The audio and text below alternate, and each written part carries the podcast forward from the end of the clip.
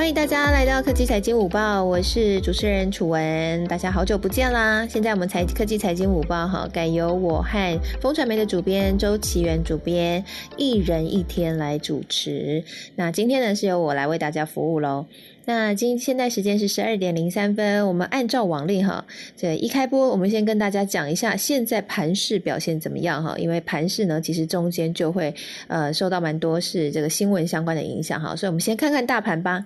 现在十二点零三分，大盘在目前这个时间点是下跌了四十点九二点，目前指数是来到一万七千六百一十六点啊。那在今天呢，其实细晶元表现的非常亮眼，没错，我们今天就要来聊聊细晶元。那细晶元呢带点火攻高哈，不过整体的电子族群呢，目前还是呃下跌的，目前是小跌了零点八五个百分点。那金融族群呢是上涨了零点八二个百分点，或许呢跟昨天中信金的法说。会说的这个相关的内容有关吧，哈，可能这个会升息，我们待会也会在节目当中聊一聊。那今天呢，航运股还是成交量比较大哈，大家还是在玩航运了哈。那华航、长荣航呢的成交量都很大，那今天分别都有上涨了四个百分点以上。那另外，星光金、光磊、中红也都是成交量比较大的相关的类股。那今天涨幅呢，涨停板的股票包括像海光。台政科、宏旭、KY 哈、威智和大众控好，大概以上呢，提供给大家来做参考啦。好，那今天呢，我们就是要来跟大家聊一下，就是总体基金哈，特别是现在升息这件事情进展如何了哈。我今天有帮大家标注出来，就是中信金的法说会，我觉得那场法说会蛮精彩的，好，大家可以去 Google 然后深入的听一下，因为他们做了蛮多对于明年的预测展望的。好，那呃，在谈中信金之之前呢，你也大家也知道啊，我们台湾的金融环境其实就是联动着整个美国的经济环境哈，金融环境的变化哈，所以我们还是要先从鲍尔谈起啦。我想呢，最近大家看到美股在大震荡哈，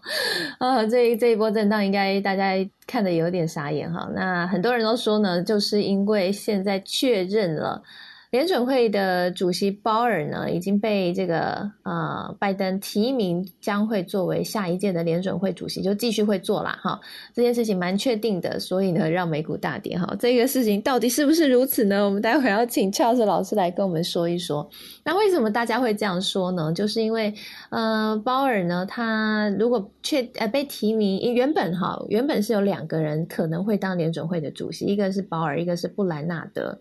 那后来呢？这个拜登选的是鲍尔当。联准会的主席，然后布兰纳德是当副主席，所以还是以鲍尔为主。那鲍尔为主会带来什么结果呢？就是市场就预期啦，说未来这个升息可能确定了。还我看了一下新闻，还有人很悲观的认为，说明年可能会升两次哈，认为鲍尔可能会变得很鹰派，可能会升两次。那这样的话，当然就是整个流动在市场上的资金，因为我们现在已经很明确的知道，美国现在要缩减购债了嘛，所以注入到市场的资金已经会变。少了，那你知道股市呢？资金活水就是可以推升股市上涨的一大重点。那如果资金变少了，大家就担心啦，这股市之后会不好。那现在又有人乐观、悲观的预期，说明年可能会升息两次。那这件事情就当然就会让股市又出现了一波的震荡哈。那不过其实鲍尔当年总会主席，我自己的看法，我认为这其实是一个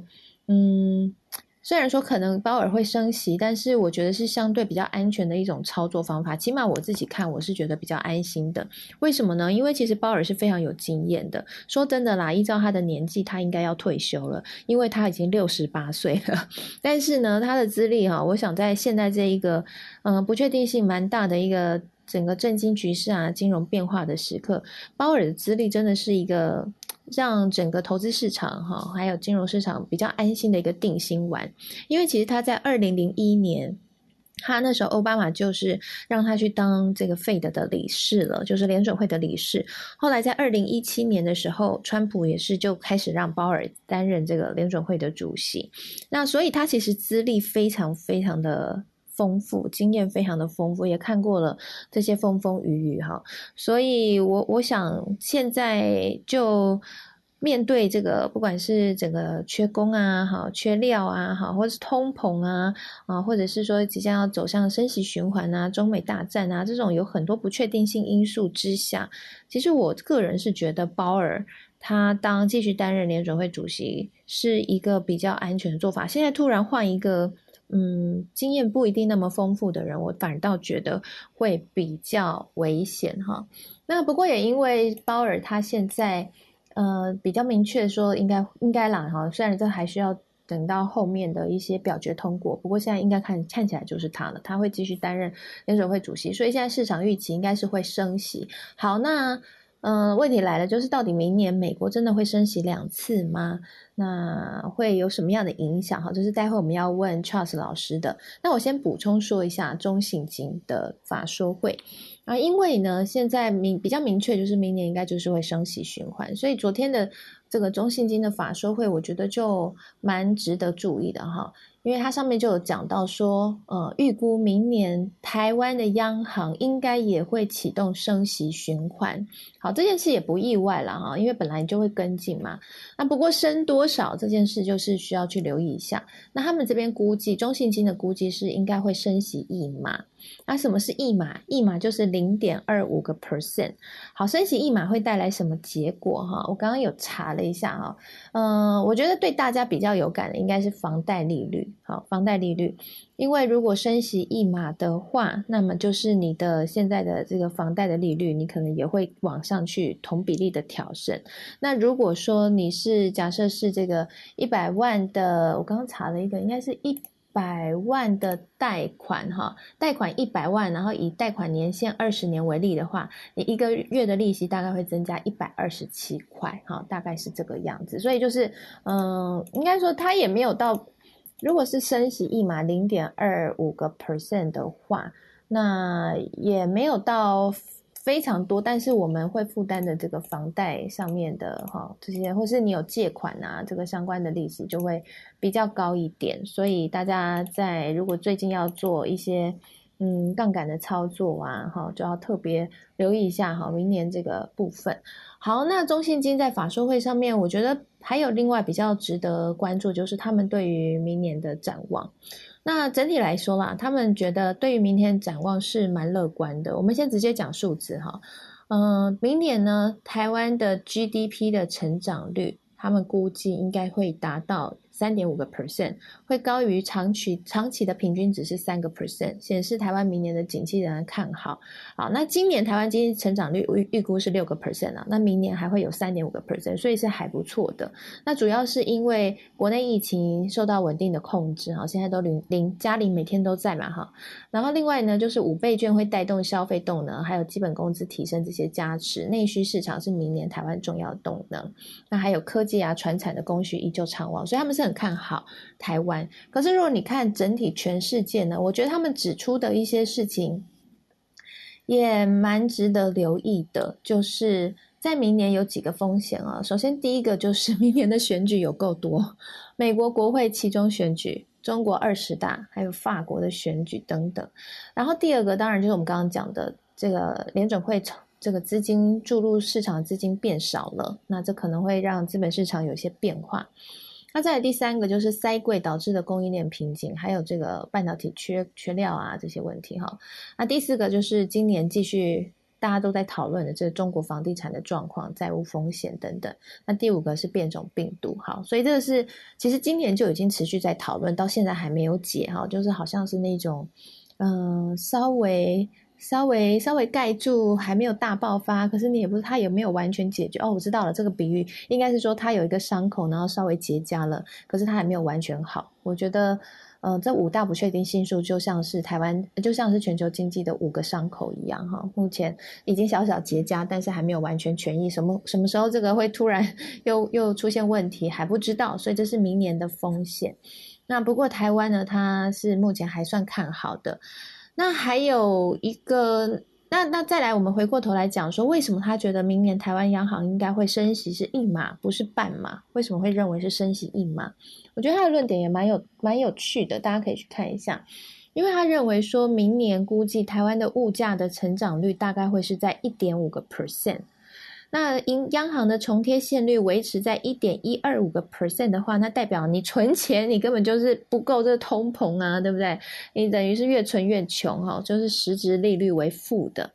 那所以他认为这个央行应该会。明年会启动升息，而且应该会升到一码才足够去 cover 这件事情。那时间点会落在第二季底到第三季之间，所以算一算的话，第二季底到第三季之间应该就是六七月的时候可能会升息。那他预估呢，台币应该会在二十八元左右。其实我刚刚看了一下，台币今天是在大概二十七点七九左右，所以差不多了啦哈。那预估明年会是在二十八。好，以上哈给大家来参考一下。那我想呢，我们先。请这个 Charles 老师来帮我们评论一下吧。这个总体经济哈，我刚刚乐乐等跟帮大家同整这么多 这这些哈，但是我们非常需要专家在美国这边第一手的看法，所以我们是不是请 Charles 老师来跟我们分享一下？就是现在鲍尔这样算是尘埃落定的话，应该不会有变数了，对不对？就是联准会主席应该就会是鲍尔了哈。那那这个部分的话，你自己评估，你认为是乐观还是比较悲观呢？对，呃，基本上就是应该不会有什么变数了，因为，嗯，呃，就是呃，接下来的这个只需要参议院的通过，那基本上就说参议院的共和党当然都会完，啊，我想因为全数支持，那呃，民主党的话应该是温和派的民主党也会支持，那比较呃比较激进的这个民主党，呃，民主党的一些议员，像是呃，麻州的那个呃，这个这个嗯啊。呃，华啊华伦这个参议员，他可能会，反正他之前对对这个呃这个鲍尔有很多的批评啊等等的，他认为他不够啊，对于银行的一个监管不够不够有力道等等的。可是我觉得那个可应该是也不会再占太多数，所以说基本上他的嗯他的这个任命案应该是会没有问题，直直接通过了。那我觉得说这个鲍尔他的风格一直都是还蛮呃还蛮。在对内或对外都是一直都还蛮蛮呃，就是受到大家的喜喜爱的，因为我觉得他本身毕竟就不是呃经济出身嘛，他毕竟是一个法律人。那我觉得他对内就是说，他他知道他自己本本身的经济的，他虽然有很丰富的这个实质呃实务的经验，但是他毕竟不是科班出身的，所以他对于呃他对于委员呐，或者说不同的这个经济学家都。呃，都还蛮尊重的。他呃，他跟过去的一些呃一些央行的总裁的风格也是蛮不一样的。大家如果记得，呃，的很早以前有一个呃，这个央行总裁叫格林斯潘 （Greenspan），Alan Greenspan。那那时候的风格就是说比较像是他呃个人风格很强，基本上他的立场就是等于央行呃这个联准会的立场。就其他委员不管觉得说呃，就是他太过激进或者太过。鸽派不管怎么样，他都呃基本上他就是不太不太管其他委员的立场这样子，所以这个鲍尔他是完全是比较像是一个呃比较是汇集大家的一个意见，然后就是汇集专家的意见，然后来做这样决定的。所以他对内来讲，我觉得是蛮蛮受欢迎，而且就是他对于呃跟现在他虽然是共和党，可他现在对于这个。跟拜登政府合作也是算还算蛮合作无间的，和和这个耶伦就是财政部长耶伦他们的一些呃财政政策互相配搭，其实还不错。那对外的话，我觉得他的风格一直也都是呃，就是跟媒体啊，跟这个呃一般的这个投资者啊，都是呃保持很透明的一个沟通。所以我觉得就是说。嗯，就是一般投资投资者是喜欢这样子一个情况，因为就是呃，投资者人当然不喜欢升息，可是我觉得投资者更更讨厌的是一个不确定性，就是当你有了政策的不确定性的时候，其实会会造成大家不无所适从。那如果说你说已经知道要升息的话，那啊，那大家就有时间可以一些做一些布局嘛。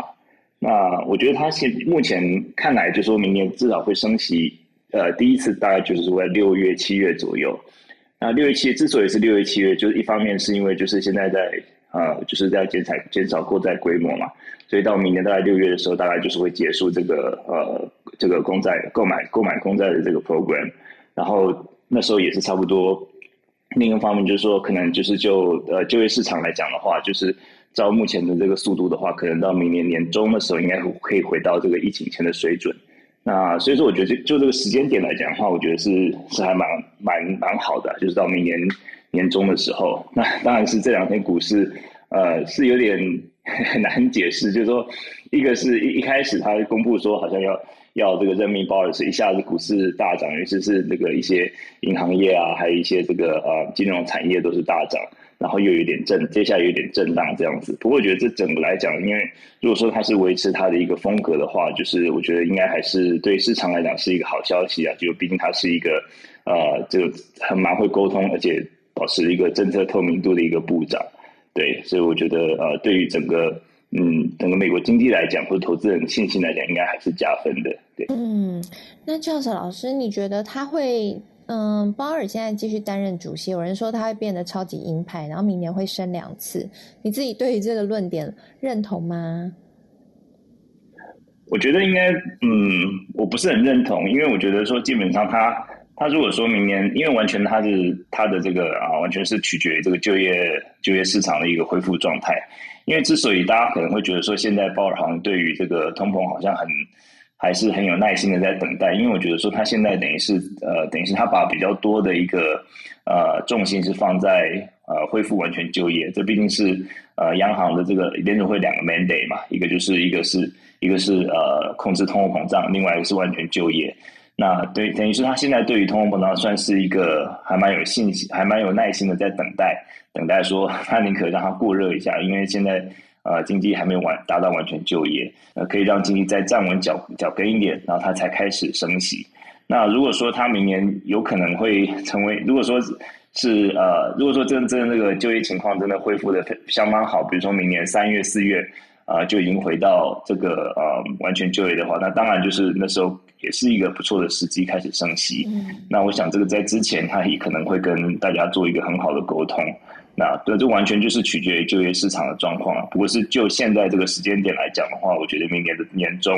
比较可能，那升息一次的几率也是比较可能。那当然就是完全看就业的情况。嗯，所以比较有可能应该会是明年年中。哎，所以这样的话，台湾的央行这边中信金预估说是第二季底到第三季初，那其实也是差不多时间，对不对？所以应该是明年大概我们快乐过了上半年之后，这个到六月的时候就要开始稍微紧张了。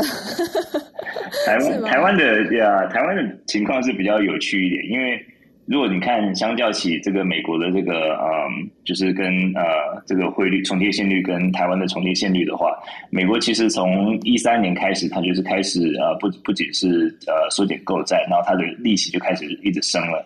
就是说，从零零八零九年的这个次贷危机之后，其实到一三年、一四年、一五年，就是呃，美国的利息就升了，升的蛮高的。那台湾这中间一直都还是维持在蛮蛮低利的一个状态。所以说，所以说这个呃，很多时候当然就说跟美国还是有一点点相关。可是呃，台湾央行可能有台湾央行的考量，就是美国跟台湾利差还是蛮大的。对，嗯，那所以我觉得可能呃，那当然现在台湾的利利息也是也是是蛮低的。那啊，明年再升一码，我觉得这个幅度也不是太大了。对啊，其实升了一码，我们说如果现在房贷利率一点三、一点五，升一码也还不到两趴，对不对？对啊，美国根本美国没有根本没有这样的市场。美国现在利率多少啊？美国前阵子我有听，就是说这个已经呃，就是史上最低大概是二点二点七五吧。就大家都已经觉得说哇，对啊，都已经觉得说哇，便宜的不得了，赶快等下赶快这个买车买买房这样子。那呃，我记得我呃好像是呃零七年的时候那时候买房子。呃呀，那时候是六点多，我那时候觉得哇，真划算。六点多，对啊，美国其实就是台湾说很高哎，嗯，对啊，对啊，所以说我觉得就是整个嗯，台湾的金融市市场其实在相相较来讲，它的资金还是很便宜的啦，而且就是说，对，呃，可能央行也是有刻意的在呃在维持这个低利吧。对啊，所以其实说真的啦，我觉得就是央行说要打房，可是利息这么低。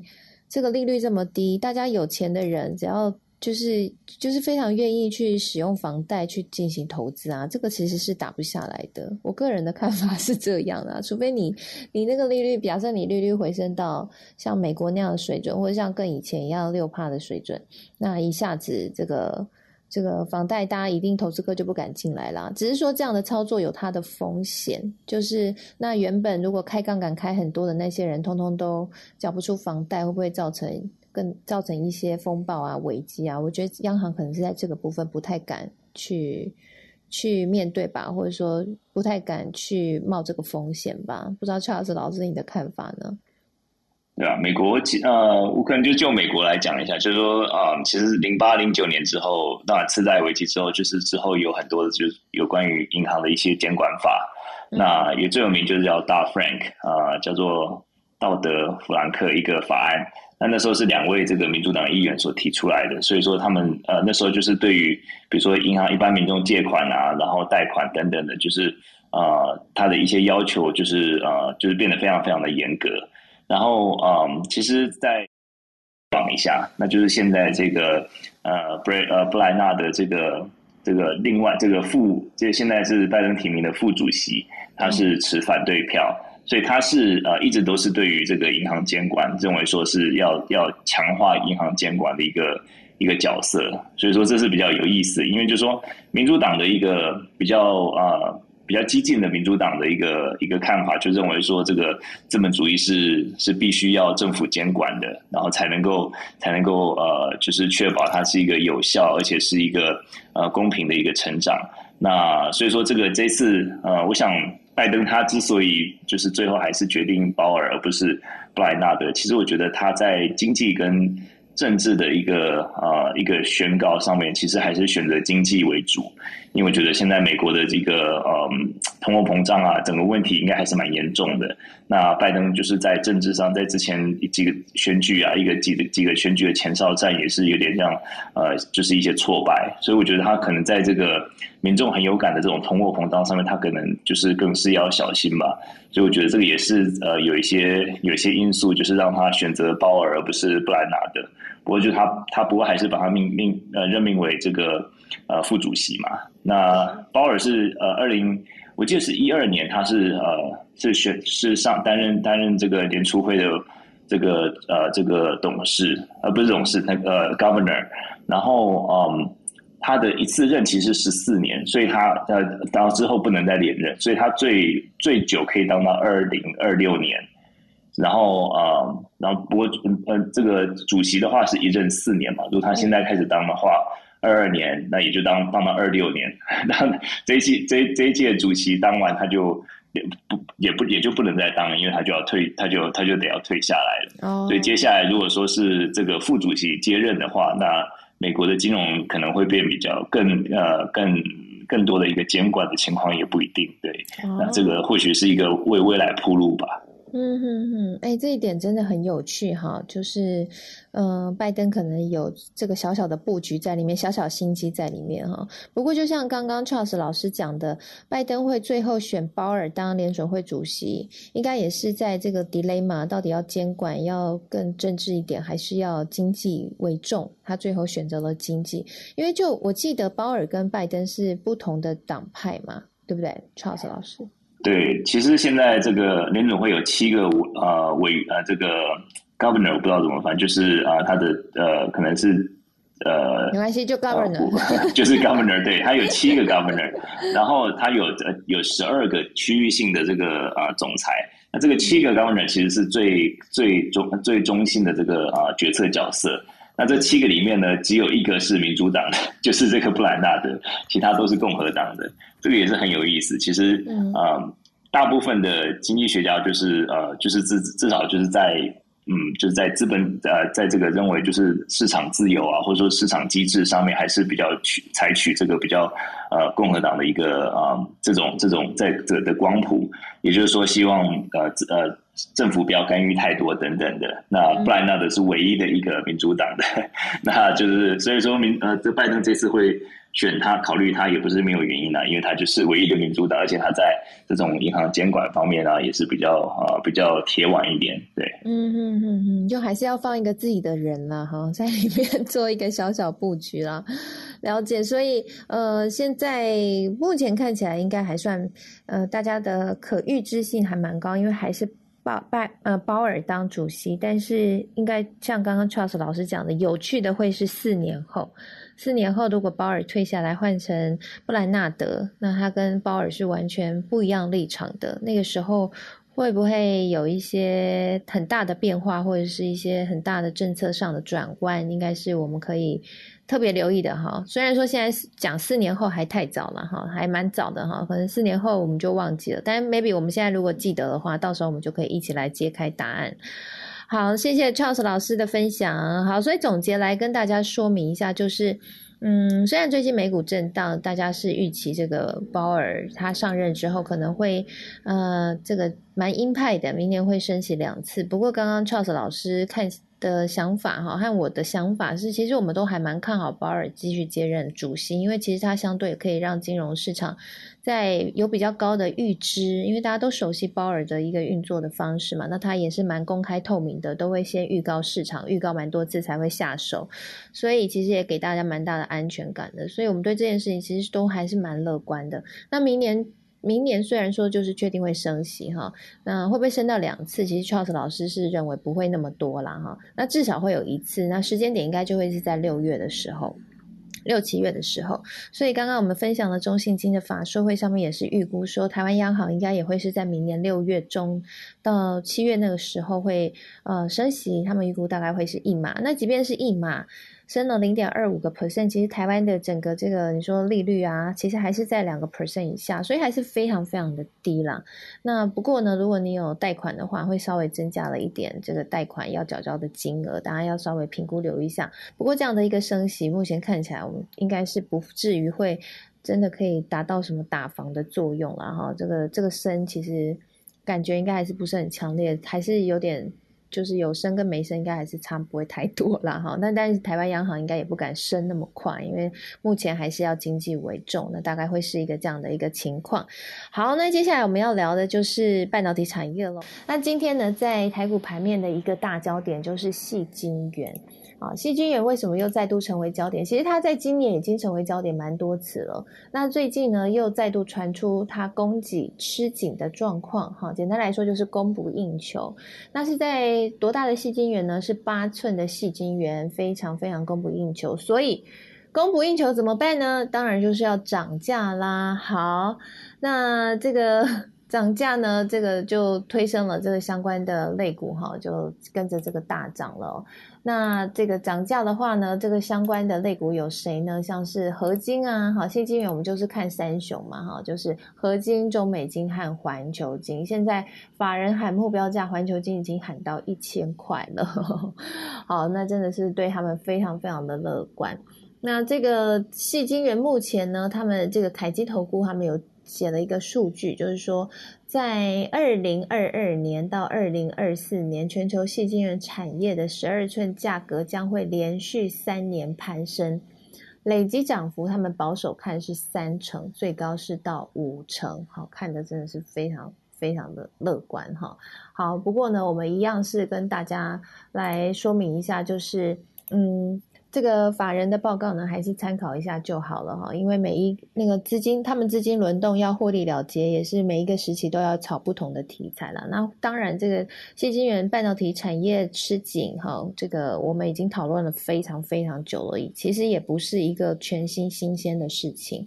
那只是说现在就是又再度大家在讨论这件事。那它确实也是一个事实，可是会不会也会同步把价格炒高，吸引进去追高？那自己大家心里要有。谱哈，就是也不要随便的追高哈，大家要特别留意一下。不过半导体产业呢，其实我们在节目从开播以来就一直跟大家讲很久了，就是半导体产业的状况确实是非常非常的好。那今年大家也看到了，就是呃半导体相关的股票也是涨得不错哈。虽然台积电今年涨得没那么多，因为去年应该是年底那一波已经涨太多了，所以在今年大家看这台积电怎么没涨那么多呢？好像就没有那么乐观。但实际上来说，这个股票涨多或是少，还是要去看它的本益比啦哈。因为大家对于这个台积电今年会赚多少钱，明年会赚多少钱，做一个。估值，好，这估值是很明确的，所以，嗯，就是就是也不代表它的基本面就是完全的不好，其实事实上它基本面还是还不错的啦。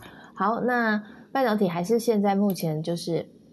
出现这个呃，之前我们都知道嘛，出现这个晶片荒的问题哈。那目前这个状况也是还没有完全的解决。那或许我们台下有一些半导体业内的人士，你可以欢迎大家可以上来补充一下你们现在在业内观察到的现象，就是目前的供需吃紧的情况啊，那有没有获得一些缓解？那我这边先补充一些消息，就是呃，台积电呢，我们都知道它之前。啊，有一个很大的消息，就是到日本去设厂了。那我今天看到这个消息呢，我觉得对台积电来说，应该是一件真的很值得开心的事，就是日本政府现在要加码补助先进制程。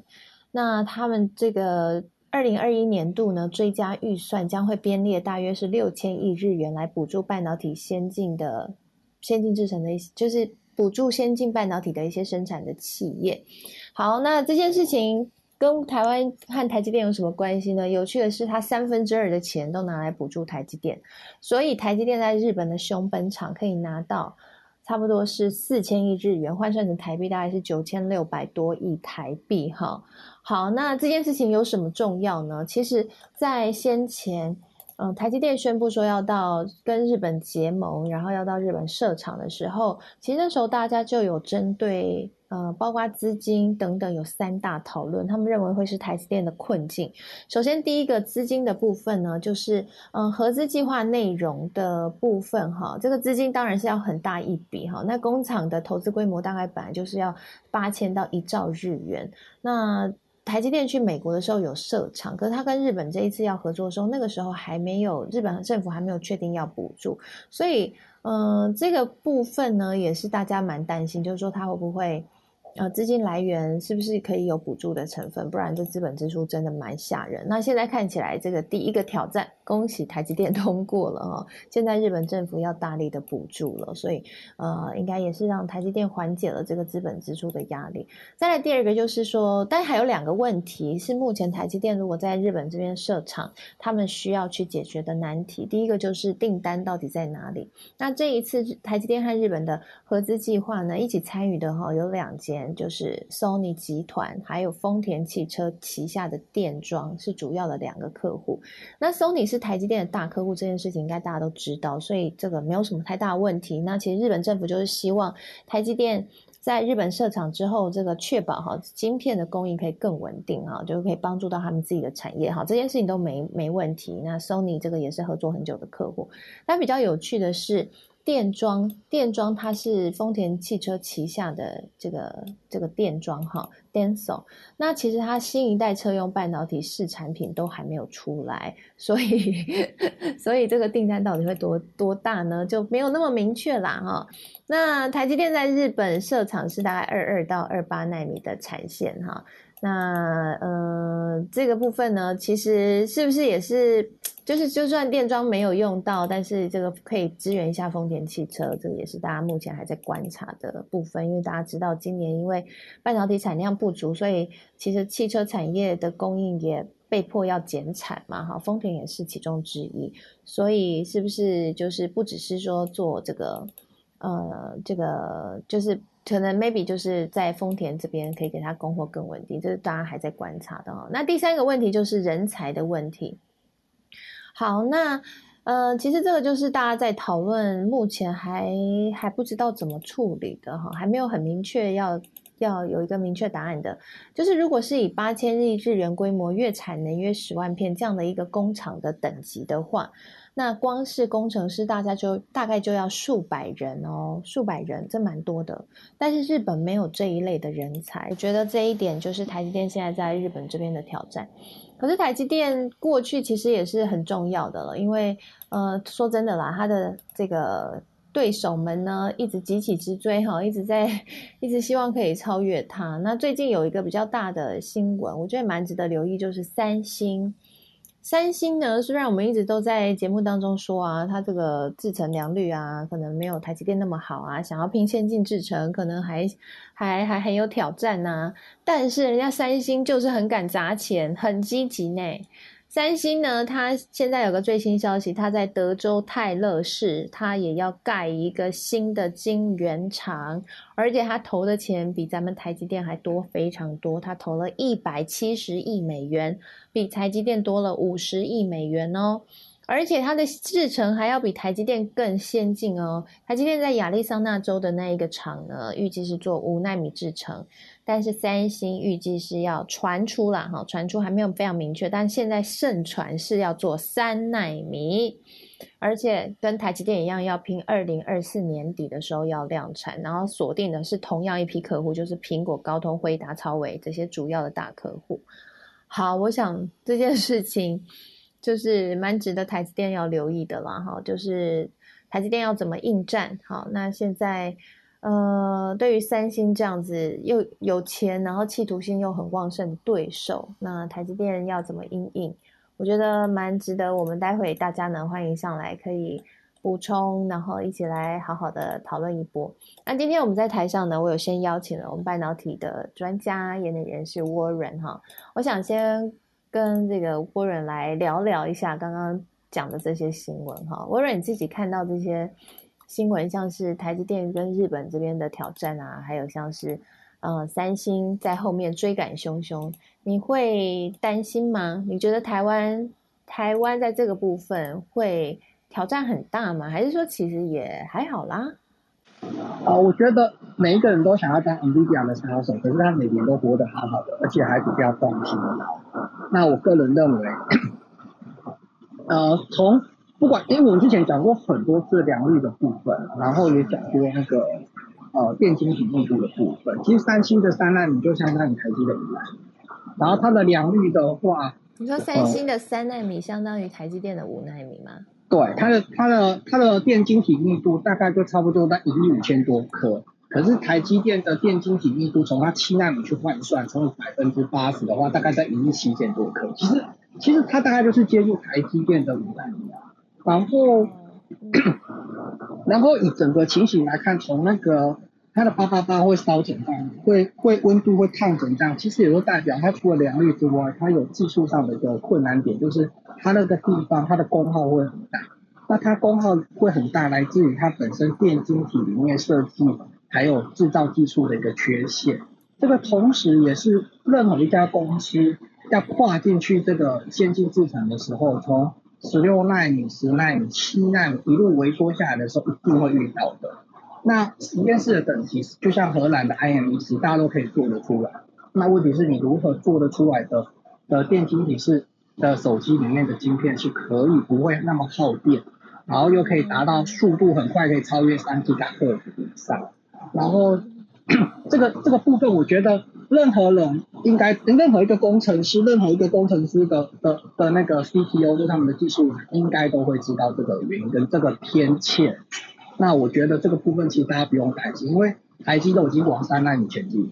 那很多人是连五纳米的天线都还没有跨过去。那我觉得数字的迷失就是大家，如果我是三星的技术长，我一定会喊出我可以做三纳米。那事实上他自己应该心知肚明，就是从不论跑分上啊、功耗上来看，他就是差不多是人家的类五纳米。那这一点其实。对，有比比台积电五纳米好一点吗？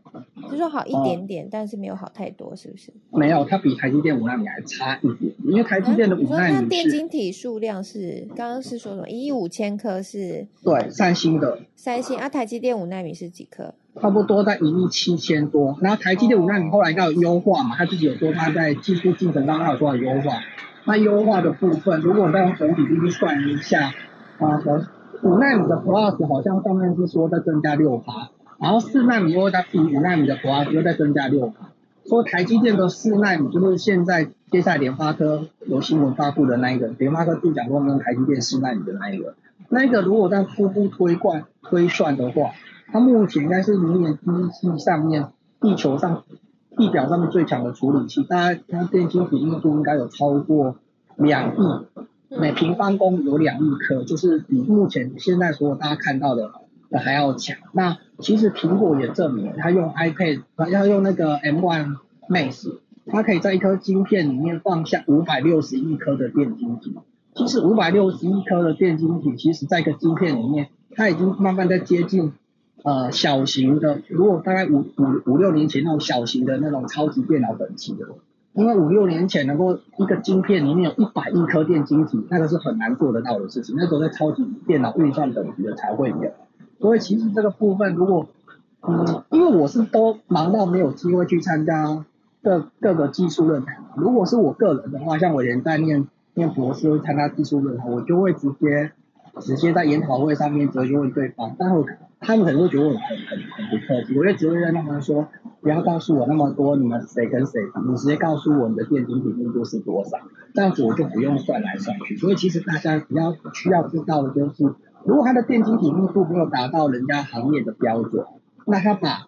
他的他的他相当于人家的五纳米改成三纳米，那个其实没有意义。那个这个部分我可以请大家放心。然后他自己也说，他大概二零二四年才会量产。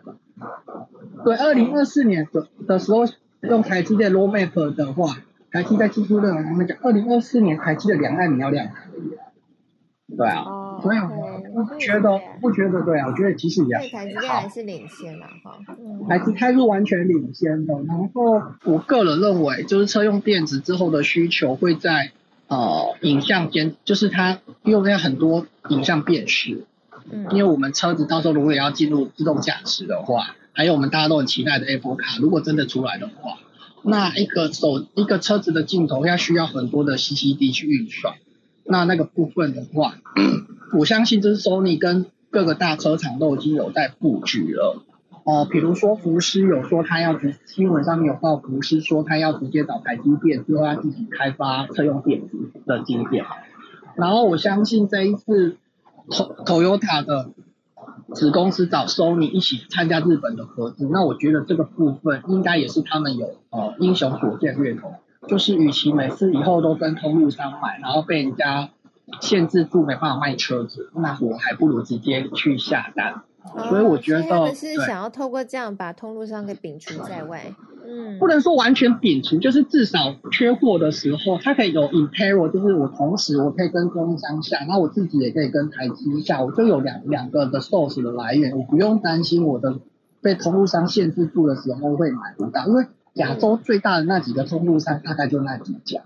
对，然后最大的又又在中国，那其实他们这次囤货居奇的量蛮大的，连连中国都出手去限制他们那个囤货居奇，所以其实我相信各个大车厂一定有警觉到，所以才会有福斯跟 Toyota 的新闻跑出来。那我觉得这是一个趋势，然后再跟大家分享的是，呃，因为日本的补助金额让我看起来的话，我觉得那个成本已经。已经就不用让大家再担心说去日本设厂的成本会不会太贵了。对。然后是第一件事情，因为他已经补助你一半。九百，对对。对。然后第二个是人才的部分，因为我觉得日本的人才都非常的优秀，然后他们的呃积极加班的个性也蛮符合我们台湾人的，这点我我我我个人是不担心。那另另外一个是技术。可是他们有这么多的半导体工程师的人才吗？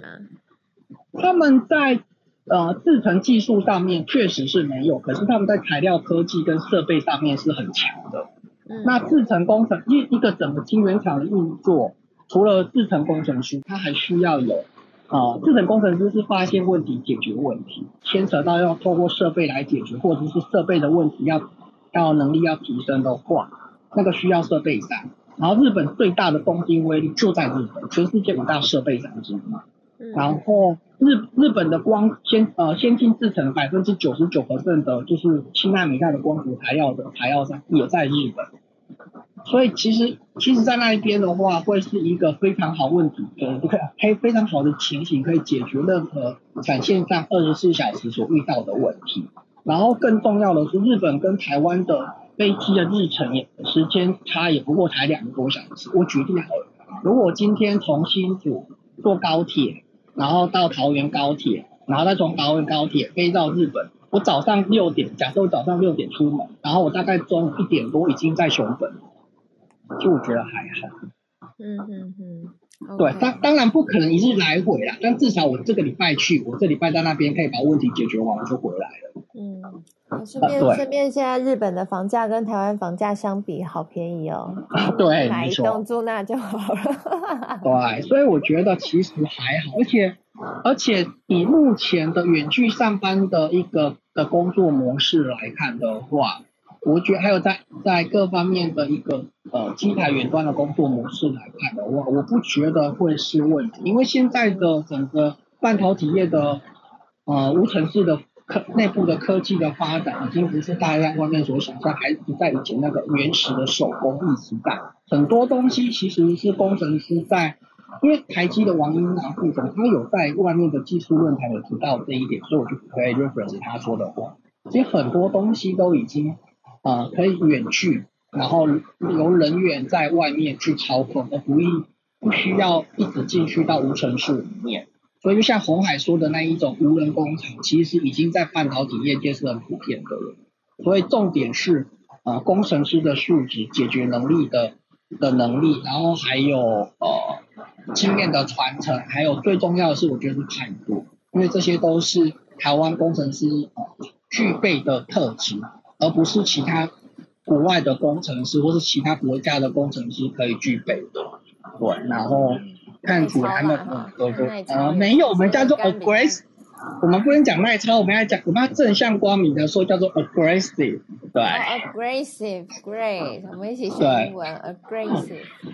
对，反正我们就是把事情做好的态度，对，不要说我们耐操。是是是。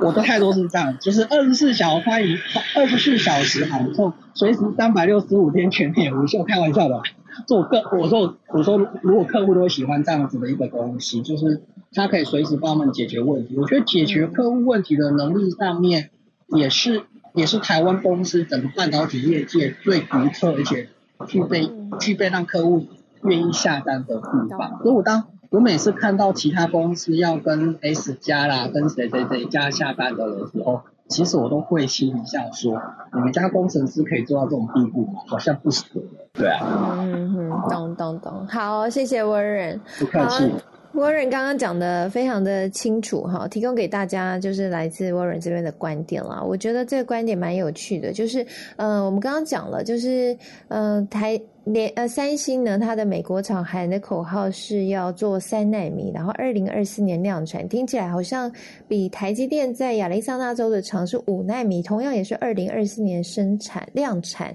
听起来好像更酷更炫一点。但是我想就是。嗯，在媒体上面这样的一个曝光哈，当然难免它还是有行销成分，因为其实他们的客户台积电跟三星本来就是竞争对手嘛，那客户都是那一些就苹果啊、惠达啊、超维啊的订单，那所以三星这样的一个喊话哈，或许也是希望可以引起这些大客户的留意，就是哎，向他们告诉他们说他们有这样的一个技术实力，然后希望未来可能在这个市场先进制程市场上面，它也能够分到一些订单，但。但是如果实际去看，到底台积电是不是真的技术被三星超越，或者说三星的技术是不是真的比台积电好很多？其实，在这样的一个三纳米、五纳米的这种我们在媒体上面看到的数字，并不代表一切。那主要呢，就是如果你是技术人员的话，可能你都知道这故中的美美嘎嘎哈。就可能它牵涉到的还有它的呃电晶体的数量啊，那以及呢它的制成的良率啊啊，或者是说它的功耗啊，这些都会影响到实际上顾客体验的效果。那比较有趣的是，刚刚这个 Warren 有跟我们分享了，其实三星的三纳米是台积电的类五纳米。如果是以电晶体的数量这样的一个定义去看的话，三星的三纳米可能只有达到台积电类五纳米这样的一个水准。那我知道台积在台下有很多的呃，也有很多的这个半导体相关的工程师业内人士，好像 James 也是啊半导体。这个专家，所以也欢迎 James 也可以上来一起表达你的想法哈，跟我们大家一起来讨论。那这个来自沃伦这边的这样的一个看法，我觉得很有趣，也可以提供就提供给大家做一个参考了。就是在媒体上面我们看到的一些数字，其实它中间有一些咩咩嘎嘎。那真的是要呃在业内的人哈才能够了解哈，所以大家也不用太担心。不过比较明确的是一个好的消息，就是台积电现在日本的设厂不用再花到全部花到自己的钱哈，日本这边政府会补助一半的钱，所以在资本支出上面的压力应该就会减轻蛮多的。那未来这个人员调度怎么样把人调到日本去？我想 maybe 对于台积电内部的工程师来说，也等于有另外一个机会吧，就是那边需要很多的人。那也代表有很多的升迁的机会哈，看你要不要去。我猜的啦哈，那我个人猜测哈，不代表这个本节目立场。那也欢迎大家可以上来分享一下想法，好，欢迎你们。那也欢迎大家，如果对于我们节目有什么建议的话，都可以私信给我，或者是呢，你可以加入科技财经午报的脸书粉丝团，你搜寻科技财经午报俱乐部，那在里面我们就会对节目的一些消息内容来进行讨论。那我们在稍后呢，也会将完整的音频放在科技财经午报俱乐部这个脸书社团里面，大家就可以回听了。如果你中间才进来的话，你就可以回听一下前面我们聊的哈。前面是 Charles 老师跟我在大聊特聊那个联准会的主席鲍尔，他现在被提名了，那提名机会会继续当主席。那这件事情对于整个总体经济啊，还有。台湾这边可能会升跟跟进升息一码的一些影响哈，欢迎大家可以来听一听。那我现在还是有每周都会寄一次免费的电子报给大家，所以呢，如果你有兴趣的话，就欢迎我们在这个科技财经午报俱乐部里面，我会放这个填写问卷的留言呃的连接。好，你只要留下你的电子信箱 email，那你每周就会收到楚文寄过去的电子报了。好，电子报的内容呢，主要就是我们一周节目的一些重点。精华整理，还有楚文有时候会写一些专栏的文章，哈，都是跟科技财经相关的，那跟大家来做分享。那里面每一周也都会写一个职场的提问力的金句，那跟大家分享一下，给大家打打气，补充点能量，哈。好的，那谢谢大家今天来参与我们的节目啦，也谢谢 Charles 老师还有 Warren 今天来我们节目当中的分享，谢谢两位，感恩感恩，谢谢谢谢。好，谢谢楚文，谢谢 Warren，谢谢谢谢。好啦，那我们就下个礼拜见喽。下礼拜一的话会是奇缘为大家服务，礼拜三同样是楚文为大家服务，欢迎大家来，有什么建议也都欢迎私信给我们哦。我们下次再会啦，拜拜，拜拜，拜拜拜。